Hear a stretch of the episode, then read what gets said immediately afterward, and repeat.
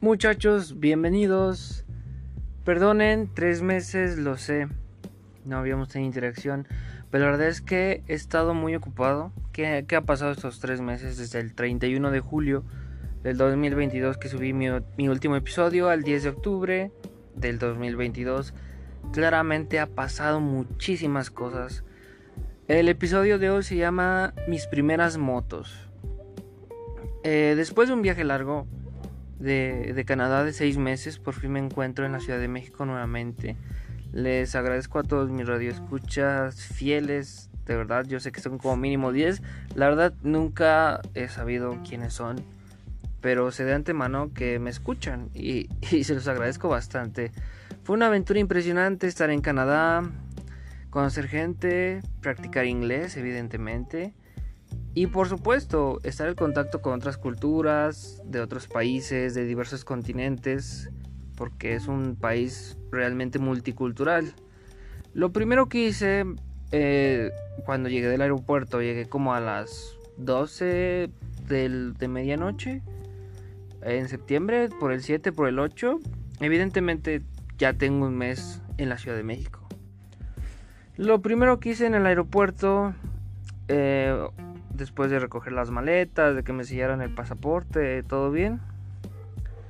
Pues algo muy gracioso, porque mi, mi, hermano y el chino fueron por mí al aeropuerto y ya tenían las motos, unas motos que recién invertimos, el equipo Yumil. Saludos a todos. Ya saben, como es la marca personal que tenemos nosotros, eh, pues yo traía las maletas y ellos como de, oye, te esperamos aquí afuera del aeropuerto. Yo les dije, no, no se puede, o sea, no pueden ir en moto. y menos podemos ir a ir a cargar unas maletas en las motos. Claramente nos van a parar. Y total, eh, ya pedí mi taxi, llegué eh, no directamente a, a ver a mis papás, al pueblo, a Río Frío, como todos saben, sino que llegué aquí a la Ciudad de México, aquí con mi hermano. Me establecí, dejé mis maletas y lo primero que hice fue ir a cenar la comida típica de mi país. Estaba súper, súper ansioso de poder probar nuevamente los platillos de aquí. Grasa, eh, sudor de Doña Pelos, eh, ya saben, cucarachas. Lo de un puesto mexicano típico. Los que conocen de eso saben a lo que me refiero. de las dudosas faltas de higiene del personal y del local a donde comemos nuestros tacos en la esquina. eso fue lo primero que yo hice porque realmente extrañaba mucho el sabor de la comida. Y no saben cómo lo disfruté. Realmente lo disfruté bastante porque fueron seis meses sin probar algo similar de intentar llegar al sabor, pero la verdad es que no quedaba porque pues Canadá es un ambiente muy hostil en cuanto a conseguir ese tipo de alimentos y claro, ese tipo de sazón característico porque los ingredientes realmente no son los mismos y si sí lo son, pues realmente es, es, como pues un lujo. ¿Saben a lo que me refiero? Los que vivimos eh, o vivimos un largo tiempo por allá en septiembre, por el 7, por el 8. Ah, como les comentaba. Justamente me dormí como a las 3, 4 de la, de la noche. Porque pues, platicando ahí, actualizándonos un poco con mi equipo de trabajo. Nos, nos poníamos al tanto y, y por fin tenía este eh, las motos para poder continuar con los proyectos, tener más movilidad claro, dentro de la ciudad. Y uno de los retos a los que me enfrenté eh, es saber manejar una bicicleta con motor. es una Honda Cargo 150 para los que puedan llegar a conocer de motos. Es con la que empecé a manejar. También hay una Pulsar 200. Es un poquito mejor, clara, claramente. Pero lo primero era aprender a manejar. Claro, tenía la noción, tenía la teoría, la idea de cómo se podía hacer. Y en un estacionamiento me puse a practicar, di un par de vueltas. Esa misma noche eh, practiqué justamente en la calle, que fue algo muy difícil porque no te acostumbras tanto a los cambios al principio. Y siento que esa coordinación de tus manos, de tener clutch en una y tener acelerador en otra, y también un freno hacia arriba y otro hacia abajo, los que saben de motos saben a lo que me refiero, es algo difícil ese tipo de coordinación, pero practicando en dos días aprendí a manejar ya yo solo. Realmente fue, eh, o más bien es una adaptación muy rápida si sabes manejar pues coche, porque ya tienes más o menos una noción de lo que tienes que hacer. Y claramente desde ese entonces he tenido dos accidentes, o sea, ni siquiera me he caído digamos, por mi propia cuenta. Sino que he tenido dos accidentes. Una sí fue mi culpa porque me quise meter de reversa en, digamos, para dar vuelta en U, pero era sentido contrario. Venía un coche a lo lejos y dije, yo sí le gano. Entonces, pues intenté meterme, pero salió mal. Y este creo que, la verdad es que no recuerdo bien cómo estuvo, pero como que me chocó, digamos, por atrás, por la llanta. Y yo salí como pegado de lado. Me caí de lado más bien. Por esa atracción de, ese movimiento, pues al final resulté algo lesionado. O sea, nada grave. O sea, me pude parar. No le pasó gran cosa a la moto. De hecho, no le pasó gran cosa a la moto. Una pequeña despostillada en el manillar y listo. O sea, todo bien. O sea, no pasó mayores.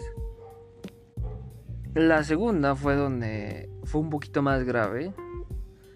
Y eso todo esto ocurrió con una separación como de cinco días entre el primer accidente y el otro. Fueron en mis primeras dos semanas, o sea, imagínense, se justifica.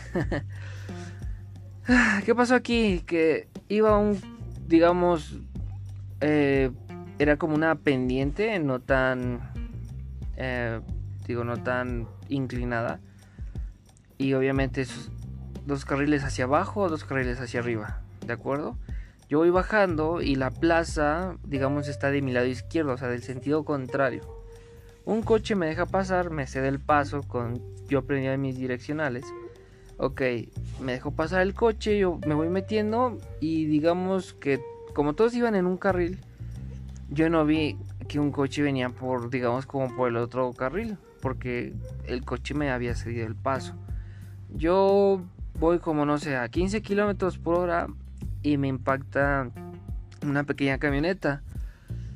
Eh, no pasó tanto porque como íbamos más o menos lento los dos, solo igual como me sacó de lado, yo caí de lado, pero se rompieron mis dos espejos y un manillar, el del clutch.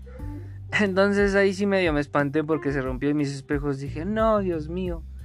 Y hay una cosa que se llama, son como protectores para cuando se caiga la moto, pues se evite romper y solo se rompa esos protectores. Se llaman sliders.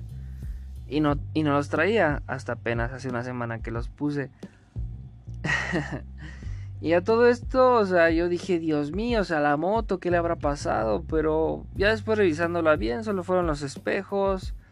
Eh, ahí sí medio tuve pues algunas dolencias en mis piernas porque pues recibí el impacto de la camioneta de frente y más o menos se apalancó entre la moto y la camioneta de mi pierna, cosa que me duró como dos días, pero o sea, realmente nada así grave. En la ciudad, todos lo sabemos, la Ciudad de México llueve, pero llueve horrible de julio hasta septiembre, octubre, por estas fechas. Y fíjense que he manejado yo en la lluvia, lo cual es un infierno, pero no ha pasado nada grave. O sea, más bien es cuando hay mucho tráfico donde pasan ese tipo de cosas. Y realmente ha sido una aventura, amigos, increíble. O sea, a veces quisiera darme el tiempo para hacer más podcasts, contarles aventuras, contarles... Les tengo unas historias de rapitenderos que, uff, se las tengo que contar yo creo que si tengo tiempo la próxima semana, porque realmente se me hace como muy interesante. Eh, sería como una gran alternativa, sería como grandes consejos. Y aparte, nunca he escuchado un podcast acerca de los rapitenderos. Entonces, vamos a estar a eh, darles como unas especificaciones o sacar un poquito de contenido acerca de ser delivery y entregar comida.